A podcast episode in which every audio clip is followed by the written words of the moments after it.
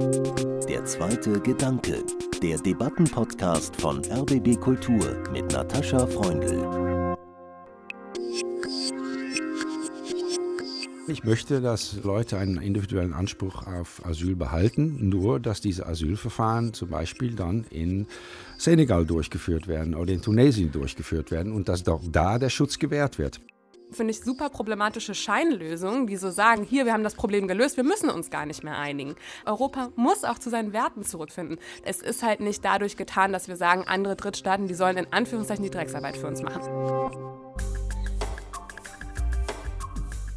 Die Europäische Union habe das tödlichste Migrationssystem der Welt. Das sagt der Migrationsforscher Rüd Kopmanns. Dass die europäischen Werte an den EU-Außengrenzen regelmäßig und zunehmend missachtet werden, darüber haben wir schon mit der Reporterin Franziska Grillmeier und der Juristin Angelika Nussberger gesprochen. Wie kann, wie muss das Asylsystem der EU geändert werden?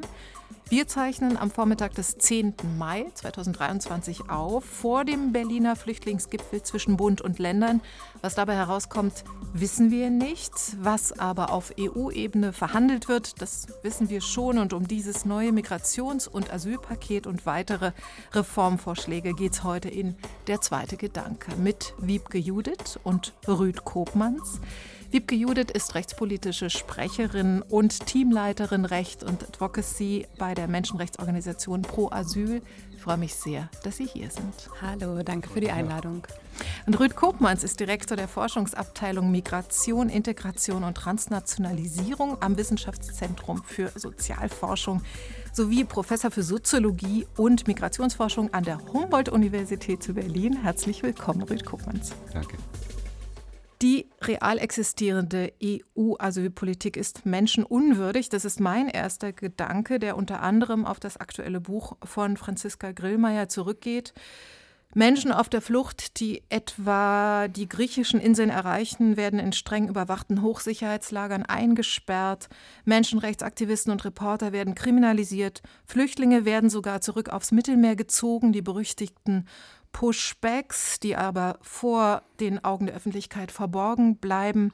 Wie kann die EU-Asylpolitik menschenwürdig werden, frage ich mich. Steigen wir ein mit Ihren ersten Gedanken zu drei Stichwörtern. Rüd Kopmanns, Ihr neues Buch zur Debatte heißt Die Asyllotterie. Was meinen Sie damit? Na, ich meine damit, dass äh, unter dem herrschenden europäischen Asylregime nicht die äh, Schutzbedürftigkeit der Menschen darüber entscheidet, ob sie bei uns Schutz bekommen, sondern die einfache Tatsache, ob Menschen es an die europäischen Außengrenzen, Landgrenzen, Seegrenzen schaffen und es schaffen, dort Asyl zu beantragen. Und das heißt einerseits, dass viele Menschen, die sehr schutzbedürftig sind, aber zum Beispiel sich in Ländern befinden, von dem es keinen Weg nach Europa gibt, wie der Jemen zum Beispiel, überhaupt nicht äh, geholfen werden durch Europa und dass von denjenigen, die wohl schutzbedürftig sind, es auch eine selektive Gruppe ist, nämlich diejenigen, die physisch imstande sind, diesen gefährlichen Weg äh, zu gehen. Das sind dann meistens junge, gesunde Männer und die auch imstande sind, die Menschenschmuggler äh, zu zahlen, die viele tausende Euros verlangen äh, für äh, die Reisen. Das heißt, es sind auch nicht die Ärmsten, die sich auf die Reise machen können. Und zweitens ist es dann auch innerhalb, wenn Menschen einmal innerhalb Europas sind, auch ungerecht, weil zwar Asylverfahren stattfinden und geprüft wird, ob Menschen schutzbedürftig sind oder nicht. Und wenn man auf die ganze EU schaut, dann äh, fällt das in 55 äh, Prozent der Fälle so aus, dass tatsächlich die Schutzbedürftigkeit festgestellt wird, äh, aber auch in 45 Prozent der Fälle nicht. Aber diese Menschen, die nicht schutzberechtigt sind, können in den allermeisten Fällen trotzdem bleiben, weil die Rückführung nicht funktioniert, durch fehlende Dokumente, durch das Nichtmitwirken der Herkunftsländer und so fort. Also haben wir ein System, wo nur entscheidet, ob man in der Lage ist, physisch und was Ressourcen anbelangt, diesen ganz gefährlichen, tödlichen Hindernislauf durch die Sahara und übers Mittelmeer zu gehen. Und damit ist Europa tatsächlich, das ist jetzt nicht eine Meinung, sondern ein Fakt, wird Frau Judith auch nicht bestreiten, wir haben das tödlichste Migrationssystem der Welt. 70 Prozent aller Tote, die bei Migration zu bedauern sind, weltweit fallen auf dem Weg nach Europa und fallen tatsächlich auf dem Weg ins europäische Asylsystem, weil es ist fast nur Asylmigration. Nicht unbedingt Migration Migration von Flüchtlingen, von tatsächlich Schutzbedürftigen, aber von Menschen, die alle Gebrauch machen von dem europäischen äh, Asylrecht, um hier bleiben zu können. Das war jetzt schon eine sehr ausführliche Antwort auf meine erste Frage. Klar, es ist der Buchtitel und Sie haben ja ein ganzes Buch darüber geschrieben, aber Asyllotterie, ist es Ihrer Meinung nach, Wibke Judith, ein guter Obertitel über die Asylpolitik der EU, die wir haben? Also tatsächlich ist Asyllotterie ein Begriff, den wir in der Vergangenheit durchaus verwendet haben. Allerdings, um darüber zu reden, dass es zum Beispiel für Menschen aus Afghanistan ähm, sehr davon abhängig ist, in welchem EU-Land landen, ob sie Schutz bekommen und zum Teil auch in Deutschland vor welchem Gericht. Also da haben wir vor allen Dingen mit angesprochen und plakativ gemacht, dass es da eben große Schutzlücken zum Teil gibt. Weil ich denke, was in der Analyse von Herrn Kopmanns jetzt ein bisschen zu kurz gekommen ist, dass durchaus viele Menschen, die nach Europa kommen, schutzbedürftig sind und hier auch Schutz bekommen. Ja. In Deutschland haben wir aktuell eine Rekordschutzquote von 70 Prozent der inhaltlich getroffenen Entscheidungen. Die Menschen kommen aus Afghanistan, Syrien, Türkei, Iran, Irak. Da sind einfach viele Menschen dabei, die verfolgt werden, die eine Gefahr von schlimmsten Menschenrechtsverletzungen in ihrem Herkunftsland haben. Trotzdem ist es natürlich richtig, viele Menschen kommen überhaupt nicht nach Europa. Ungefähr 80 Prozent der weltweiten Flüchtlinge sind im globalen Süden sind in wirtschaftlich schwächeren Regionen aufgenommen, weil tatsächlich klassischerweise, wie wir es ja auch heutzutage ein bisschen mit dem Ukraine-Krieg sehen, die meisten Geflüchteten bleiben halt in ihrer Herkunftsregion, werden von Nachbarländern aufgenommen. Und das ist, denke ich, auch was, was in der europäischen Debatte sehr verzerrt dargestellt wird oder sehr verzerrt wahrgenommen wird, weil ja immer das Bild nach vorne gestellt wird, alle wollen nach Europa kommen. Ähm, das ist de facto überhaupt nicht der Fall. Aber natürlich gibt es für viele Menschen, für die Europa tatsächlich der Ort ist, an dem sie überhaupt erst Schutz bekommen könnten. Uns eint doch das Ziel, irreguläre Migration besser zu steuern und zu ordnen, ohne unsere Werte zu verraten. Das sagte Bundeskanzler Scholz gestern im Europaparlament in Straßburg. Was sagen Sie, Frau Judith, zum Stichwort irreguläre Migration? Ja, leider sind diese Definitionen immer gar nicht so einfach. Und das Problem mit dem Begriff irreguläre Migration und wie er in der Politik verwendet wird, ist, dass er sich damit eben auch sehr gezielt auf schutzbedürftige und fliehende Menschen bezieht. Denn das Problem, und das kam ja auch ein bisschen bei Herrn Kuppmanns schon durch, ist, dass Menschen, die in ihrem Herkunftsland verfolgt sind, de facto keine realistische Chance haben, legal nach Europa zu kommen, weil ihre Visa abgelehnt werden, weil es dann ja gar keine andere Möglichkeit gibt, wirklich hierher zu kommen und weil es auch nicht, obwohl das EU-Recht das ganz klar vorsieht, an den meisten EU-Außengrenzen wirklich eine Möglichkeit gibt, einen Asylantrag zu stellen, ja, weil an den Außengrenzen halt die Menschen verprügelt werden, zurückgeschickt werden oder halt mit ihren Booten überhaupt nicht anlanden können. Also das ist eben ein reales Problem. Und was aber dann eben mit diesem Begriff irreguläre Migration so ein bisschen überschleiert wird, ist, dass eben auch völkerrechtlich ganz klar ist, wenn eine Person ankommt und um Asyl sucht, das nicht als illegale Einreise gewertet werden darf und auch nicht bestraft werden darf. Ähm, das ist ein Grundprinzip in der Genfer Flüchtlingskonvention. Das wird letztlich auch in der Praxis meistens so gehandhabt, aber wird dann eben ja, in der Kommunikation dadurch finde ich ein bisschen unklar. Und natürlich muss man einfach auch sagen, wenn man über irreguläre Migration anstatt eben auch darüber spricht, dass hier schutzbedürftige Menschen kommen, dann triggert man damit natürlich auch eine Abwehrreaktion in der Bevölkerung. Rüd Kopmanns, irreguläre Migration ist keine illegale Migration. Genau, das wollte ich gerade sagen. Das sind zwei unterschiedliche Begriffe und es wird nicht umsonst, zumindest auch von mir und zum Glück auch von den meisten Politikern, der Begriff irregulär benutzt und nicht illegal. Weil Frau Judith hat natürlich völlig recht, Menschen, die an die europäischen Außengrenzen Asyl beantragen, auch wenn sie keine Papiere haben, stehen in ihrem Recht. Ne? Es ist ein Recht, Asyl zu beantragen. Also es ist in dem Sinne nicht illegal. Aber es ist irregulär in dem Sinne, dass wir über diese Fälle keine Kontrolle haben. Die Menschen kommen nicht mit Papiere, äh, die kommen zum Beispiel nicht über Resettlement, also die Neuansiedlung äh, zusammen mit der UNHCR. Das wäre eine Form der regulären Asylmigration. Und das wird angedeutet mit dem Begriff irreguläre Migration. Und äh, wir sitzen hier ja am Tag des Flüchtlingsgipfels und wir sind jetzt wieder mit dem Problem konfrontiert, dass durch diese irreguläre Charakter dieser Migration wir oft sehr wellenförmig mit dem äh, Flüchtlingsproblem konfrontiert werden, was nicht die Lage der Flüchtlinge in der Welt spiegelt. Das wissen Sie auch, Frau Judith. Da haben wir eher mit einer allmählichen Zunahme der Flüchtlingszahlen zu tun, aber nicht mit dieser starken Wellenförmigkeit, die jetzt dazu führt, dass plötzlich, wo wir eh schon mit großen Zahlen von ukrainischen Flüchtlingen äh, zu tun haben, die integrieren auffangen müssen, äh, plötzlich die Zahlen der Asylsuchenden, die über das Mittelmeer kommen und über die Balkanroute wieder stark zunehmen. Und das sprengt natürlich unsere Aufnahmekapazitäten, das erschwert dann auch die Integration dieser Menschen in der Gesellschaft. Und es ist natürlich, weil das dann auf der kommunalen Ebene Probleme verursacht, Verteilungskämpfe, Wasser auf den Mühlen von Rechtspopulisten ist, ist es auch ein Spaltpilz in unserer Gesellschaft. Also eine regulierte Asylzuwanderung in gleichem Umfang, äh, meinetwegen, und vielleicht sogar in größeren Umfang, weil wir dann auch größere Mengen von Leuten integrieren könnten, wenn das vorhersagbar und planbar ist, wäre aus meiner Sicht eigentlich für alle Parteien und vor allem auch für die äh, Flüchtlinge selbst vom Vorteil. Rüd Kuppmann, Sie plädieren für Verträge mit Drittstaaten, um, wie Sie eben schon erklärt haben, ungesteuerte in gesteuerte Migration äh, zu verwandeln. Wie definieren Sie sichere Drittstaaten? Sichere Drittstaaten äh, sind nicht unbedingt Staaten, die perfekte Demokratien sein müssen. Das sind auch nicht Staaten, die unbedingt jetzt für ihre eigenen Bürger alle Menschenrechte perfekt umsetzen. Es geht darum, dass diese Staaten zusichern können, dass sie sich an die Regel des internationalen Flüchtlingsrechts halten, allen voran an dem Non-Refoulement-Gebot, also das Nicht-Zurückweisen von Menschen in Verfolgerstaaten. Und äh, natürlich, wenn es jetzt um Abkommen zwischen äh, EU-Staaten und solchen Drittstaaten geht, äh, dann müssten diese Länder auch die darüber hinausgehende Anforderungen der Europäischen Menschenrechtskonvention respektieren.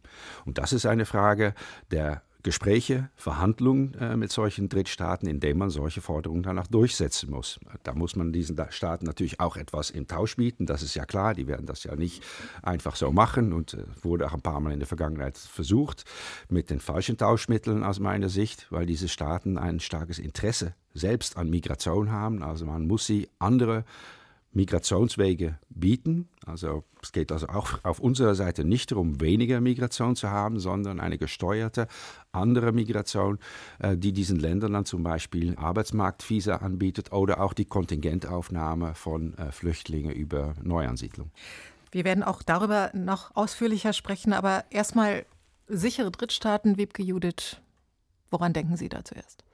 Naja, da denke ich vor allem an den EU-Türkei-Deal von 2016. Denn das Grundprinzip vom sicheren Drittstaat, quasi, oder erstmal der Gedanke, der überhaupt dahinter steht, ist, dass man sagt, eine Person, also zum Beispiel ein syrischer Flüchtling, der jetzt aktuell auch ganz praktisch in Griechenland ankommt, wir fragen gar nicht danach, was ist dir im Heimatland passiert, was ist die Angst, die du hast in Syrien, wurdest du gefoltert, sondern wir fragen nur, ist die Türkei für dich sicher? Also es geht nicht mehr um inhaltliche Fragen im Asylverfahren, sondern es geht nur um ein sogenanntes Zulässigkeitsverfahren. Also prüfen wir überhaupt inhaltlich den Asylantrag. Und das ist letztlich das, was in Griechenland jetzt schon passiert, seit 2016, seit es eben diesen Deal mit der Türkei gibt und die Türkei in Griechenland als sogenannter sicherer Drittstaat gilt. Obwohl sie die Genfer Flüchtlingskonvention nur mit Einschränkungen ratifiziert hat, diese explizit nicht für Syrer gilt, obwohl seit Jahren von Menschenrechtsorganisationen wie Amnesty International und Human Rights Watch Abschiebungen nach Syrien dokumentiert sind. Auch für Afghanen äh, wird dieses Konzept angewendet und die Türkei schiebt massiv nach Afghanistan ab. Und letztlich führt das dazu, dass eben zum Beispiel ein syrischer Flüchtling in Griechenland aktuell als unzulässig abgelehnt wird, dann direkt in Abschiebungshaft genommen wird. Aber, und das ist nämlich der zweite Punkt, ähm, dann gar nicht in die Türkei abgeschoben wird, weil die Türkei seit 2020 niemanden zurücknimmt. Und das ist nämlich das Problem. Selbst wenn man sagt, dass die Drittstaaten keine lupenreinen Demokratien sein müssen, man macht sich halt trotzdem als EU natürlich abhängig von diesen Drittstaaten, weil anstatt dass man sich selber auf eine kohärente Flüchtlingspolitik einigt, sich auf gute Aufnahmestandards und solidarisches Aufnahmesystem einigt, verlagert man das Problem eigentlich an Drittstaaten.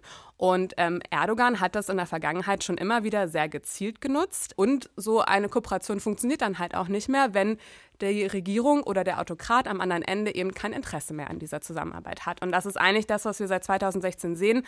Trotzdem führt es halt für die Betroffenen dazu, dass sie keinen wirklichen Schutz mhm. kriegen. Es führt oder hat gerade in Griechenland eben auch auf den Inseln zu massivem Leid geführt.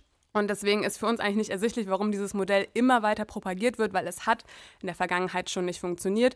Und wir sehen einfach nicht, wie es überhaupt praktisch, realistisch umgesetzt werden kann. Hinzu kommt, dass man sich eben auch die Frage stellen muss, und da stehen Herr Kupp und ich eben sehr an anderen Ende vom Spektrum, glaube ich, dass die EU sich überhaupt auf diese Art und Weise aus dem Flüchtlingsschutz ziehen sollte, weil aus unserer Sicht ist das brandgefährlich, weil den Menschen damit eigentlich der wirklich materielle Schutz des Flüchtlingsschutzes in der EU verweigert wird. Das ist das Ziel unserer Diskussion, darüber sehr konkret zu sprechen, über Ihre Vorschläge, Rüte Kopmanns.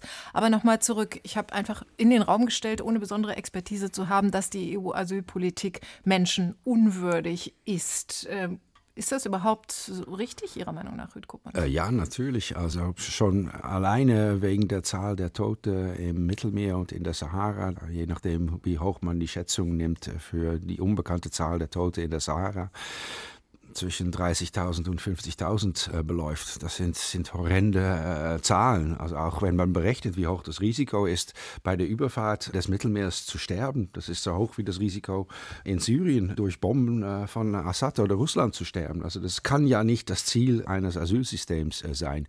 Und zweitens natürlich, äh, da sind wir uns, denke ich, auch einig, an den Außengrenzen passieren natürlich da Länder wie Griechenland oder auch Italien alleine sozusagen damit klarkommen müssen, äh, dass so viele Menschen versuchen, in Europa reinzukommen. Das tun natürlich auf irreguläre Art und Weise, in, in wackelige Boote, in den Händen von Menschenschmugglern. Sind diese Länder, äh, die damit zu tun haben, äh, Italien im Moment und Griechenland natürlich auch massiv in 2015, 16, mit den Leichen, die dort anspülen und den, den Wrackteilen, die dort anspülen, das sind die Anrufe, die da bei Politikern lokal und national ankommen, dass wieder ein Flüchtlingsboot gesunken ist. Das sind die, die Anrufe kommen nicht an bei Olaf Scholz äh, oder bei der niederländischen Regierung. Und das ist auch der Grund, warum Griechenland so handelt, wie es handelt. Das muss man absolut äh, zurückweisen, wie die das, aber man muss auch Verständnis dafür haben, dass diese Länder sich alleine gelassen werden, weil die Länder, wo die meisten Flüchtlinge letztendlich hinwollen, Deutschland allen voran, aber auch die anderen nordwesteuropäischen Staaten, die lassen die Griechen und die Italiener einfach alleine äh, und bieten denen keine Lösung. Und diese Lösung wäre tatsächlich zu verhandeln mit Drittstaaten.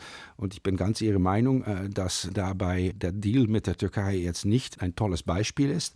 Erstens, weil die Türkei äh, die Genfer Flüchtlingskonvention nur mit Vorbehalte und wichtige Vorbehalte unterschrieben hat.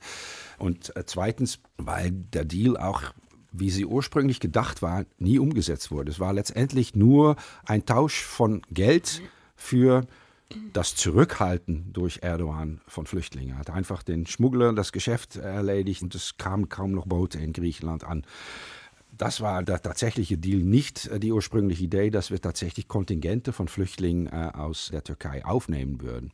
Und das wäre auch mein Vorschlag und das wäre nicht ein sich aus der Verantwortlichkeit stehlen der Europäischen Union, weil wir auf diese Art und Weise genauso viele Leute aufnehmen könnten äh, und sollten als in der Vergangenheit. Und wie ich schon vorher sagte, vielleicht kann man dann sogar mehr Menschen aufnehmen, weil es auf größere Akzeptanz in der Bevölkerung stößen würde, weil sich die ganzen Asylverfahren sparen fahren lassen für die meisten Menschen und weil gleich vom Tag 1 mit der Integration angefangen werden kann, weil diese Leute schon mit einem Schutzstatus einreisen, mit dem Flugzeug, ohne Risiken einzugehen. Also das ist keine sich aus der Verantwortung stellen, das ist einfach sich seine Verantwortung stellen auf eine viel effizientere und humane Art und Weise. Ja, ich glaube, das Grundproblem, was ich halt in Ihrem Vorschlag letztlich sehe, wir haben immer gesagt, es braucht mehr sichere und legale Zugangswege. Es braucht mehr Resettlement. Der Familiennachzug muss schneller gehen. Es braucht humanitäre Visa. Das sind alles Möglichkeiten, wie Menschen sicher und schon vorher geklärt einreisen können. Aber das Problem bei vielen dieser Programme, gerade beim Resettlement, ist es letztlich ein humanitärer Gnadenakt. Die Menschen haben keinen Anspruch darauf. Das kann mit der nächsten Regierung komplett gestrichen werden. Können Sie mal kurz erklären, Resettlement? Resettlement ist das Aufnahmeprogramm, was über die Vereinten Nationen erfolgt. Also da wird vom UNHCR, dem UN-Flüchtlingswerk, oft Nachbarländern äh, werden Menschen ausgewählt, die eben besonders vulnerabel sind und die dann eben von äh, zum Beispiel Kanada, USA, Europa, Australien aufgenommen werden. Das ist ein sehr wichtiges äh, Programm. Die Zivilgesellschaft in Deutschland kämpft seit Jahren dafür, dass das auch aufgestockt wird oder ist auch maßgeblich daran beteiligt gewesen, würde ich sagen, dass es in den letzten Jahren aufgestockt wurde.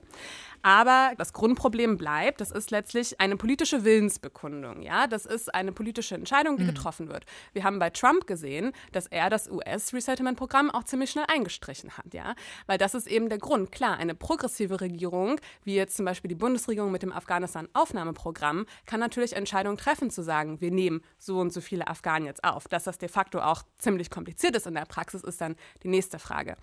Der Unterschied zum Flüchtlingsrecht ist, dass wir einen individuellen Rechtsanspruch haben, den die Menschen vor Gericht einklagen können. Natürlich ist es nicht perfekt, weil sie eben erst auf dem Boden der EU sein müssen. Und das ist ein Grundproblem im Asylrecht. Also das kämpfen wir seit Jahren dafür, dass der Zugang zur EU da besser wird. Aber ich finde es wirklich extrem gefährlich, einen solchen Rechtsanspruch äh, ausklammern zu wollen und durch eine politische Entscheidung, eine humanitäre Entscheidung zu ergänzen, weil das kann sich politisch immer drehen. Also für uns ist wichtig, das individuelle Recht niemals aufgeben, immer beibehalten und dann aber natürlich mit möglichst vielen anderen Maßnahmen flankieren. Und ich glaube letztlich, wenn wir wirklich eine Änderung haben wollen, müssen wir Migration eh neu denken. Das ist in ganz vielen anderen Kreisen eh Thema. Ja, aus der Wirtschaft kommt es, aus vielen wissenschaftlichen Bereichen. Europa, Deutschland braucht Migration. Da wird versucht, jetzt neue Menschen das attraktiver zu machen, herzukommen. Und es wird eben immer auch mehr Richtung Unskilled Workers, also nicht nur Fachkräften gedacht.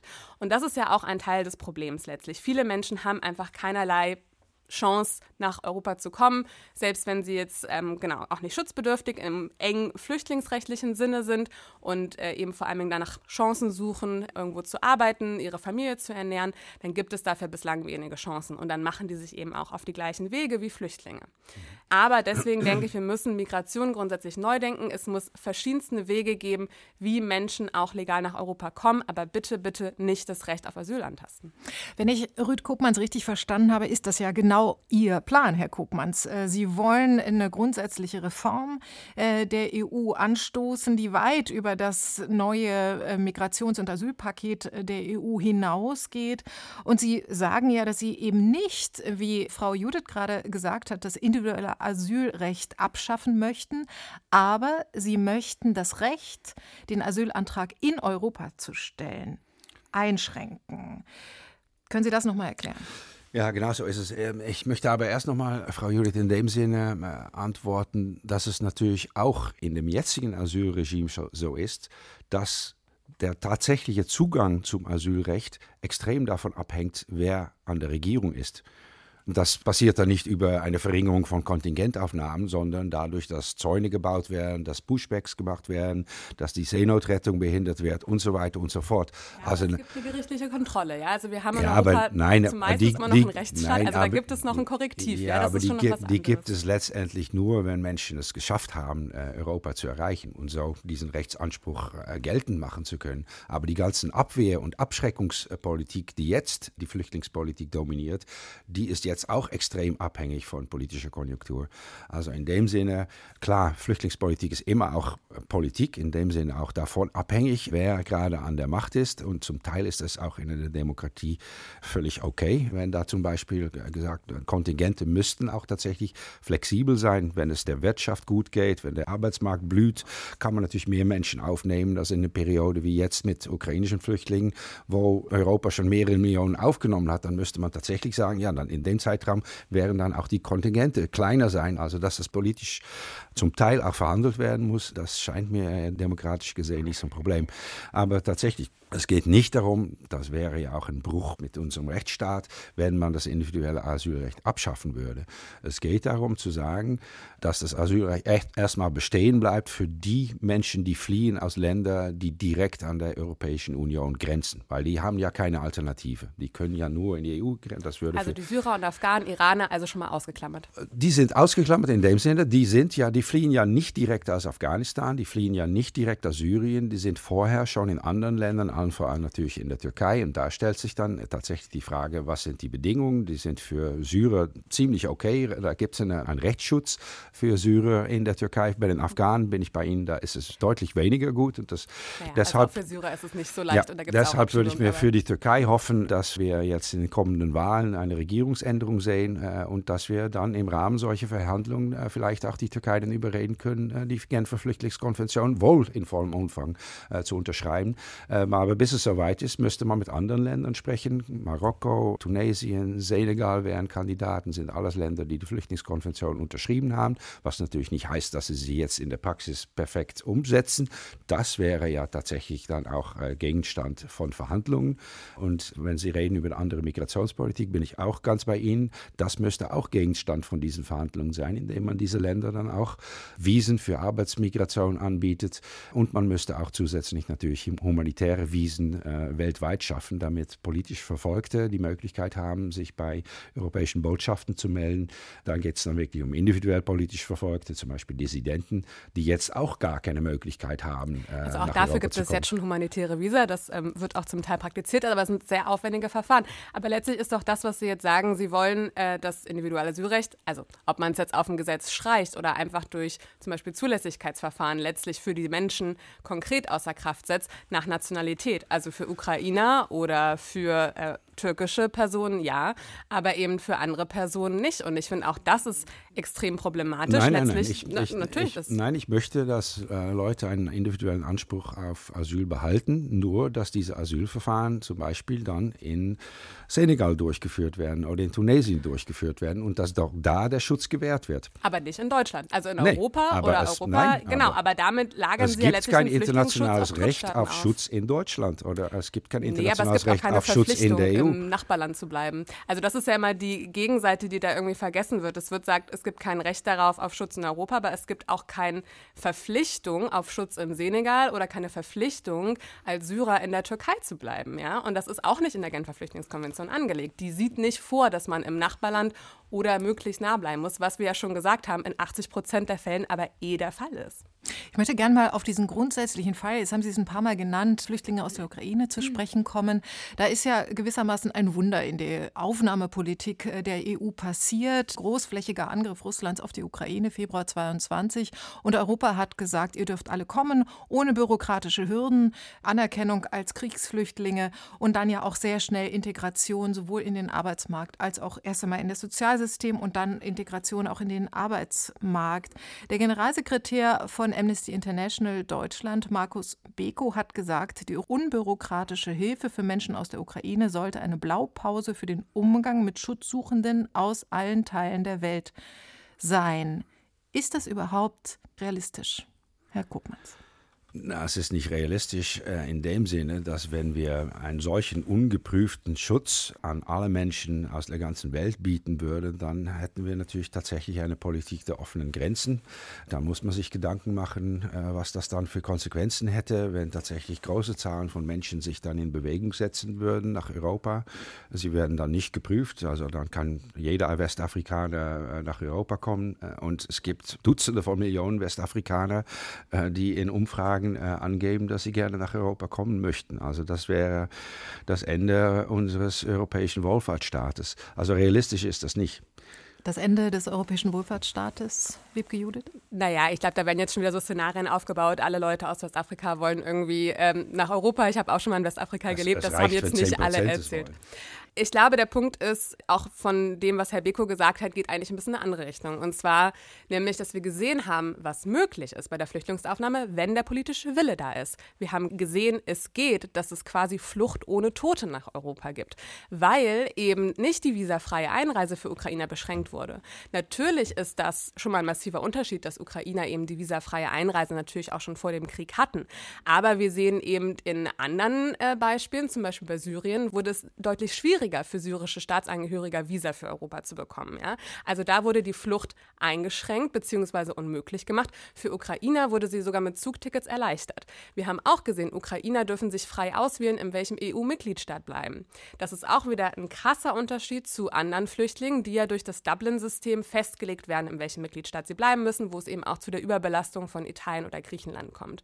Wir haben auch gesehen, dass es eben natürlich durch die Besonderheit, dass hier der vorübergehende Schutz aktiviert wurde, mit im Verhältnis weniger bürokratischen Aufwand, schnellen Schutz, direkter Zugang zum Arbeitsmarkt, ähm, direkter Zugang zu Sprachkursen, einfach eine Integration und ein Ankommen möglich war, was anderen Flüchtlingen einfach verweigert wird. Wir haben so viele Menschen hier, die letztlich über Monate oder Jahre abgeschottet in Erstaufnahmeeinrichtungen leben, denen verboten wird zu arbeiten, die nicht direkt Sprachkurse oder ähnliches besuchen können. Und das ist ja auch ein bisschen der Punkt, wenn wir sagen, Menschen, die schon einen Schutzstatus haben, die können direkt hier ankommen und ihr Leben, das könnten andere Menschen auch, aber das ist eben nicht gewollt von der Politik. Koppmann, Sie argumentieren ja hin und wieder auch mit dem kulturellen Hintergrund der Menschen, die da kommen. Sie sagen, dass eine islamische Migration auch häufig ein Sicherheitsproblem in Europa darstellt. Naja, das ist ein kleines bisschen zu vereinfacht dargestellt. Also was ich sage, ist, dass für die Integration kulturelle Faktoren äh, auch eine Rolle spielen. Aber jetzt, wir reden jetzt hier über Flüchtlingspolitik, über humanitäre Zuwanderung äh, und da kann es natürlich nicht darum gehen, dass man äh, irgendwie Menschen nach kulturellen oder religiösen Merkmalen auswählt. Dass es so ist, dass vielleicht die Integration dann äh, da folgend von bestimmten Gruppen schwieriger verläuft als von anderen. Das ist zwar so, aber das darf niemals äh, ein Auswahlmerkmal bei der Fluchtzuwanderung sein. Aber ich möchte nochmal äh, auf die Ukraine zurückkommen. Sie sagen, das war ein Wunder, dass da passiert ist, dass die EU zu einer solchen Aufnahme entschieden hat. Aber es war nicht ein Wunder, das passiert ist. Es ist eine Katastrophe passiert an den europäischen Außengrenzen. Ein Krieg, der seinesgleichen in Europa nach dem Zweiten Weltkrieg sucht und wo Europa sich in der Lage, und vor allem natürlich die östlichen EU-Länder wie Polen, sich in der Lage von Erstaufnahmeländern befunden haben. Da war überhaupt nicht die Möglichkeit zu sagen, wir begrenzen da die Zuwanderung und wir sagen, wir nehmen nur so viele Ukrainer auf oder wir führen langwierige Asylverfahren äh, durch, bevor wir diese Menschen Schutz gewähren. Die Menschen waren unmittelbar bedroht von Bombardements. Da gab es kein anderes Erstaufnahmeland dazwischen. Wir waren da in der gleichen Lage wie die Türkei oder Jordanien das waren in Bezug auf Syrien. Also diesen Unterschied muss man schon machen und nicht äh, mutmaßen, wie das auch am Anfang bei der Aufnahme von äh, ukrainischen Flüchtlingen der Fall war, dass da irgendwie Rassismus im Spiel war. Aber wir haben das Gleiche gemacht, als in den 90er Jahren des vorigen Jahrhunderts äh, der Krieg in Ex-Jugoslawien Jugoslawien tobte. Da wurden Menschen auch ohne Asylverfahren aufgenommen in Deutschland und der Schweiz und anderen europäischen Ländern. Und das waren Muslime. Also das ist jetzt keine Frage von Rassismus, sondern von Krieg direkt im Herzen Europas oder an den direkten europäischen Außengrenzen. Das ist der Sonderfall.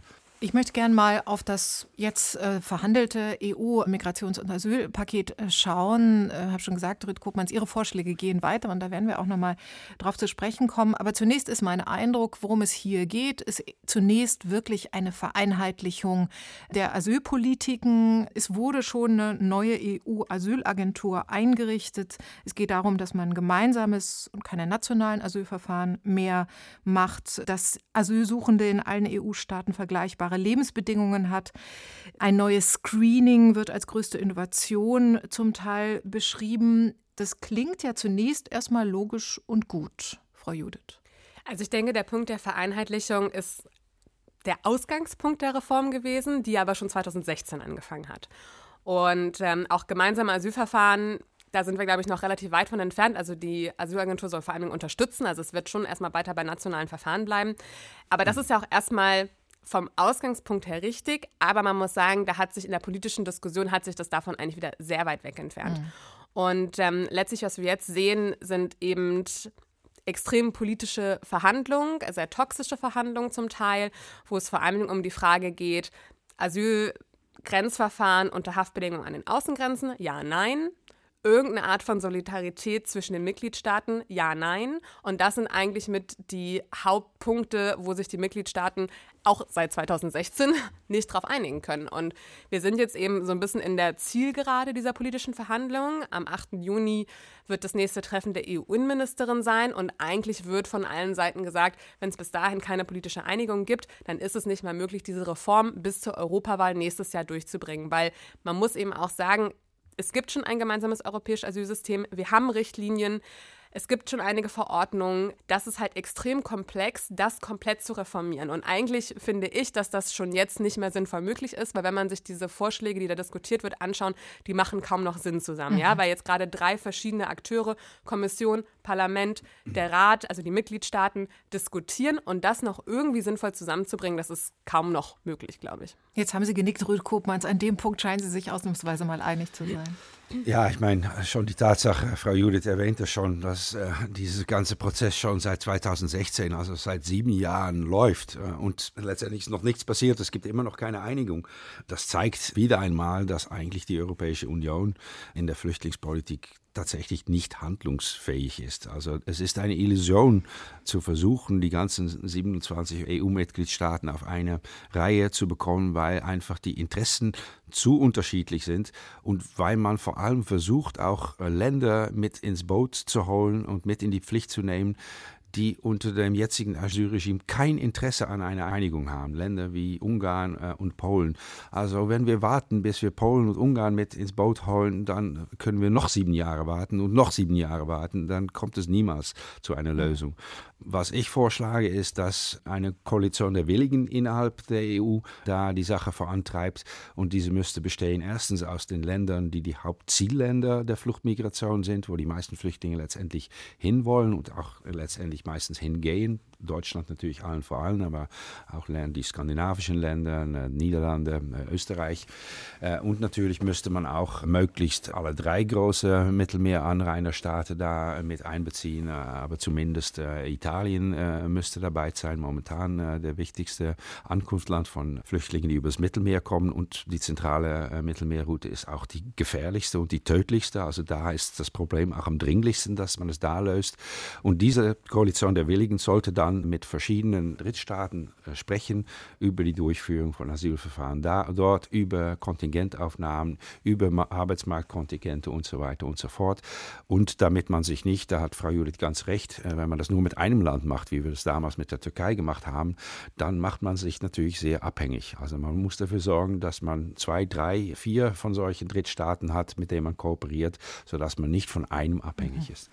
Ich versuche jetzt nochmal Ihren Vorschlag in Ihrem Buch Die Asyllotterie Rüd Kopmanns zusammenzufassen. Also zunächst sprechen Sie von einer realistischen Utopie, also durchaus ein großer Wurf, äh, den Sie vorschlagen. Und ähm, es geht darum, haben Sie schon gerade gesagt, Koalition der Willigen, vor allem natürlich die reichen EU-Staaten, sollen Asylkontingente für die Schutzbedürftigsten einrichten, damit tatsächlich die Flüchtlingskonvention erfüllt wird, die Ansprüche. Und alle anderen Asylanträge und Verfahren würden diesen Drittländern überlassen bleiben beispielsweise Tunesien. Ja, Sie schlagen vor, die sollen diejenigen Asylbewerber aufnehmen, die in der EU abgelehnt wurden. Und dagegen, der Deal wäre gewissermaßen, wir würden deren gut ausgebildete Menschen als Arbeitsmigranten aufnehmen. Habe ich Sie richtig gelesen? Nicht nur unbedingt die gut ausgebildete, es gibt zunehmend auch Bedarf, das hat auch Frau Judith schon erwähnt, äh, an weniger gut ausgebildete äh, Arbeitskräfte, zum Beispiel in den Gastronomiesektor. Aber ja, tatsächlich, wir würden Arbeitsmigranten äh, Wiesen bieten, um nach Europa zu kommen. Das ist ja schön, das kann man aber auch machen, ohne gleichzeitig zu versuchen, diese Länder, die auch im Übrigen nicht unproblematisch sind. In Tunesien gab es gerade massive rassistische Hetze gegen Menschen aus anderen afrikanischen Ländern oder aus südlicheren afrikanischen Ländern, die dafür zu instrumentalisieren, dass Europa sein in Anführungszeichen Flüchtlingsproblem löst, was eben nur daher kommt, weil sich Europa eben nicht einigen kann. Und das ist natürlich ein Problem. Ja, aber das ähm, ist eine Tatsache, dass Europa ja, sich nicht einigen ja, kann. Ja, das ist schon Tatsache, eine Tatsache seit aber die wird halt nicht also dadurch gelöst, dass man das Problem versucht, woanders hinzuschieben. Vor allem, wenn das keine realistische Lösung ist, dass das wirklich funktioniert. Denn da gibt es wieder auch zu Recht Gerichte in Europa, die das sehr kritisch prüfen werden, wie wir zum Beispiel in England sehen, wo der Rwanda-Deal auch nicht funktioniert. Und das sind deswegen, finde ich, super problematische Scheinlösungen, die so sagen, hier hier, wir haben das Problem gelöst, wir müssen uns gar nicht mehr einigen. Aber wir müssen uns einigen und Europa muss auch zu seinen Werten zurückfinden. Denn das, was an den Grenzen passiert, da geht es nicht nur um Flüchtlinge, da geht es auch um uns. Und ehrlich gesagt, es ist wirklich schlecht bestellt um europäische Werte wie Rechtsstaatlichkeit, Menschenrechte oder überhaupt noch Menschenwürde. Und das ist der Kampf, den müssen wir führen, der ist nicht einfach. Ja, da ist natürlich auch die gesamte europäische Zivilgesellschaft gefragt und ist da dran. Aber es ist halt nicht dadurch getan, dass wir sagen, andere Drittstaaten, die sollen in Anführungszeichen die Drecksarbeit für uns machen. Und das hat eben auch für die Staaten, glaube ich, immer schnell den Touch. Ja, Sie müssen die Tatsache in den Augen schauen, dass jedes Jahr, dass die EU es nicht schafft, äh, eine solche Einigung zustande zu bringen, und das wird noch viele Jahre so weitergehen, sterben tausende Menschen im Mittelmeer. Das ist ein dringendes Problem. Für, für Natürlich, deswegen gibt es da auch Seenotrettung, die ja, von die auch Deutschland Problem, zum Teil mittlerweile das behindert Problem auch nicht, das wissen Nein, Sie auch. aber Ihr Vorschlag wird das Problem auch nicht lösen. Ich glaube, das ist das Problem, doch, was Sie nimmt, auch nicht verstehen, nimmt, dass die Menschen nimmt, sich weiter auf den Weg doch, machen Es nimmt werden. den Anreiz weg um, für Menschen, um sich auf den Weg zu begeben. Und äh, das bei allen Kritik, die man daran haben kann, also glaub, hat Australien auch gezeigt. Die haben das Sterben auf, auf hoher See völlig beendet. Ja, ich glaube, Australien ist immer noch mal eine ganz andere Situation, auch geografisch. Und ich glaube, was Sie oft ein bisschen ausklammern, ist letztlich der Faktor Mensch. Wenn es eine syrische Person gibt, ja, die schon den Bruder in Deutschland hat, natürlich wird diese Person alles daran setzen, zu versuchen, wenn sie weiß, hier kann sie ankommen, hier gibt es eine Person, die sie man, unterstützen davor kann. kann man Ausnahmen machen. Na, ja, ja, dann machen wir aber sehr viele nein, Ausnahmen. nein, nein, nein, gar nicht. naja, Dänemark, jetzt Dänemark, fangen Sie wieder an zu... Jetzt Nein, nein, Dänemark hat einen äh, ähnlichen Plan entwickelt, das dänische Parlament hat es angenommen und das, was Sie jetzt ansprechen, ist genau eine Ausnahme. Menschen mit direkten Familienmitgliedern in Dänemark können wohl ein Asylgesuch stellen unter dieser Regelung in, in Dänemark.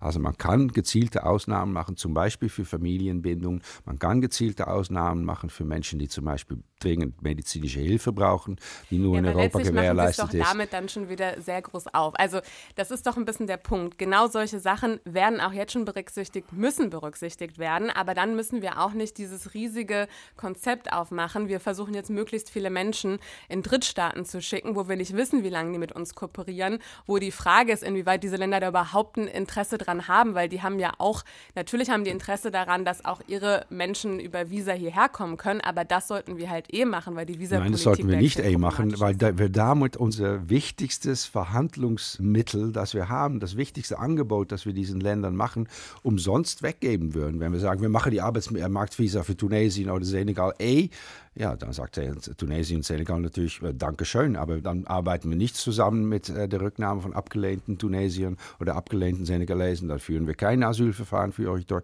Wir sollen man auch muss, nicht die man Asylverfahren muss, man muss. Das ist sehen, ein dass wir müssen. Abkommen über Migration schließen mit diesen Ländern, wo die gegenseitigen Interessen an der Migration berücksichtigt werden. Aber wir sollten jetzt keine Zugeständnisse machen, ohne dass die Länder uns auch dafür etwas in Tausch versprechen. Herr Koppmanns, Sie haben gesagt, diese Länder hätten Interesse an äh, Migration. Das frage ich mich. Also beispielsweise Tunesien hat einen sehr niedrigen Ausländeranteil. Sie bringen auch die Republik Moldau ins Gespräch, ein potenzieller EU-Beitrittskandidat, wo man dann ja auch wieder sich fragen kann, wo, also wenn Sie äh, die Migration eher aus der EU raushalten wollen, warum dann äh, nach Moldau, übrigens ein sehr, sehr armes Land, aber mit einem auch geringen Ausländeranteil. Wieso haben diese Länder Ihrer Meinung nach ein Interesse an Einwanderung? Naja, weil die Wirtschaften dieser Länder, weil die Familien dieser Länder und weil auch die Staaten dieser Länder in einem hohen Ausmaß abhängig sind von dem Geld, das Migranten rücküberweisen.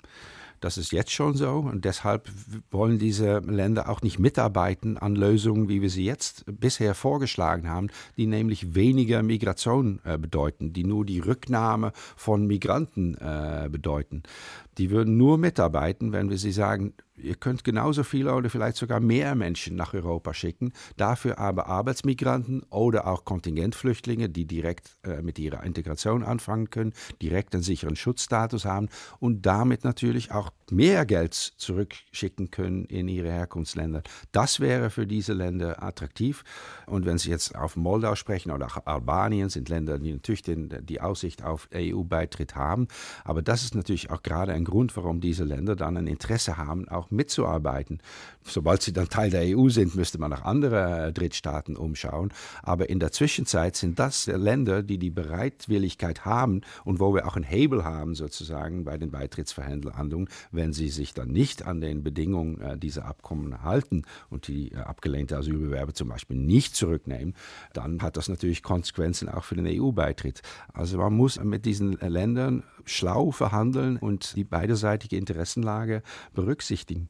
Weil letztlich werfen sie jetzt auch ganz schön viele Sachen ja immer in einen Topf. Ne? Also sowohl, dass aus den Ländern, zum Beispiel aus Moldau, Menschen nach Europa kommen können. Natürlich hat da Moldau Interesse dran. Dann abgelehnte moldawische ähm, Asylsuchende, okay. Aber was soll die syrische Person jetzt in Moldau anfangen? Ja? Was soll die afghanische Person in Moldau anfangen? Und warum hat Moldau daran Interesse? Das glaube ich nämlich nicht, dass Moldau daran Interesse hat. Man muss ja auch fragen, inwieweit solche Dynamiken nicht auch noch in einem Land, was schon zum Teil eine Region hat, die russisch kontrolliert wird, die eh große Angst davor haben, nachdem ja Ukraine auch mal in so einem Modell vorgeschlagen wurde.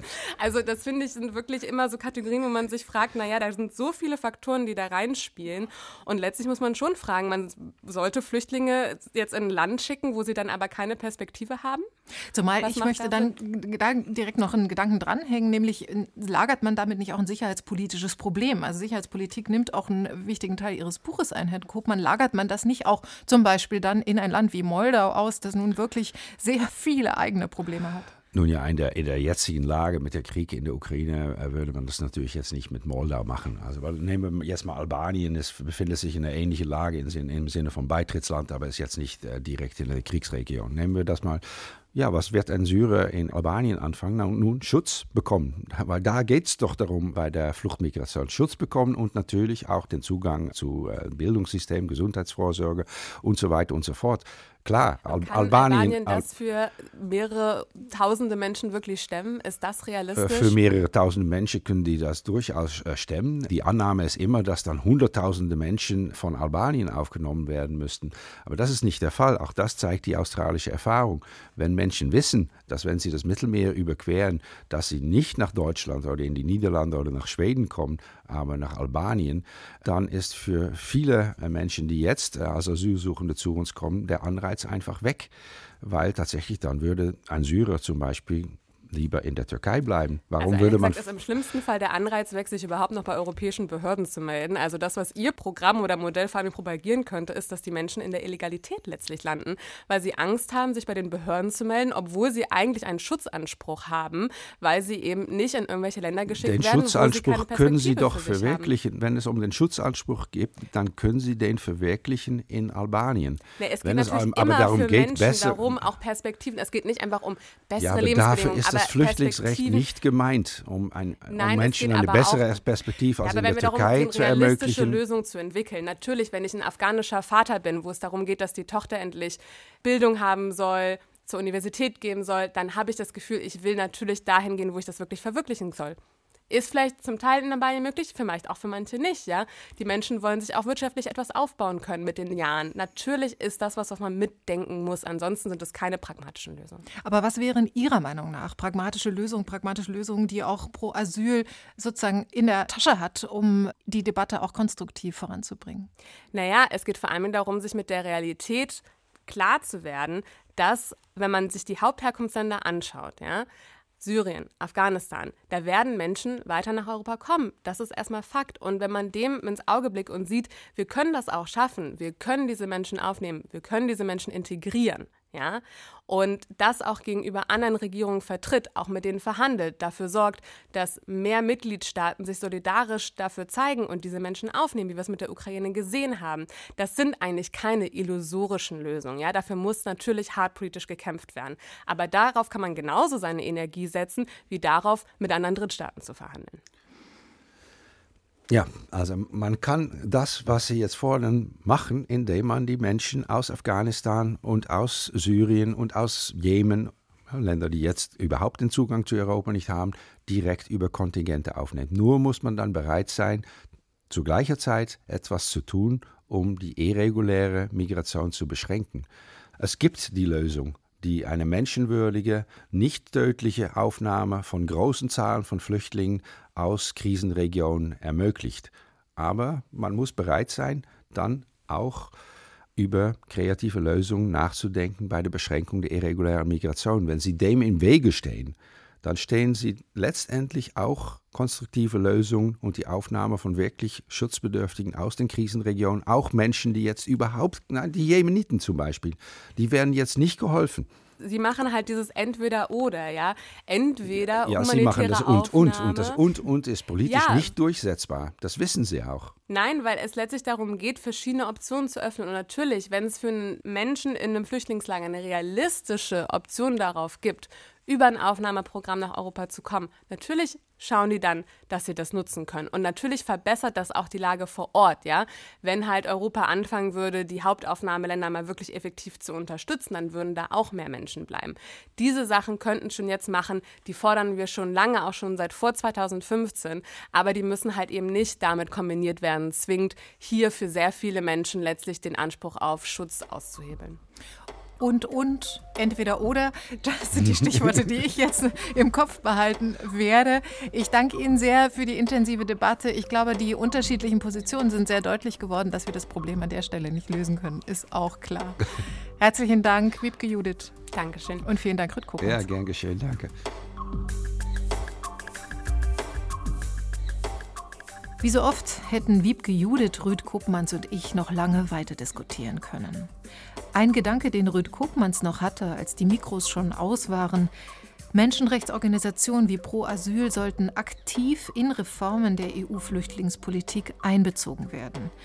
Der Kampf um Menschenwürde, den Wiebke Judith, wie ich finde, zu Recht betonte, dieser Kampf kann ja nicht ohne Realpolitik geführt werden.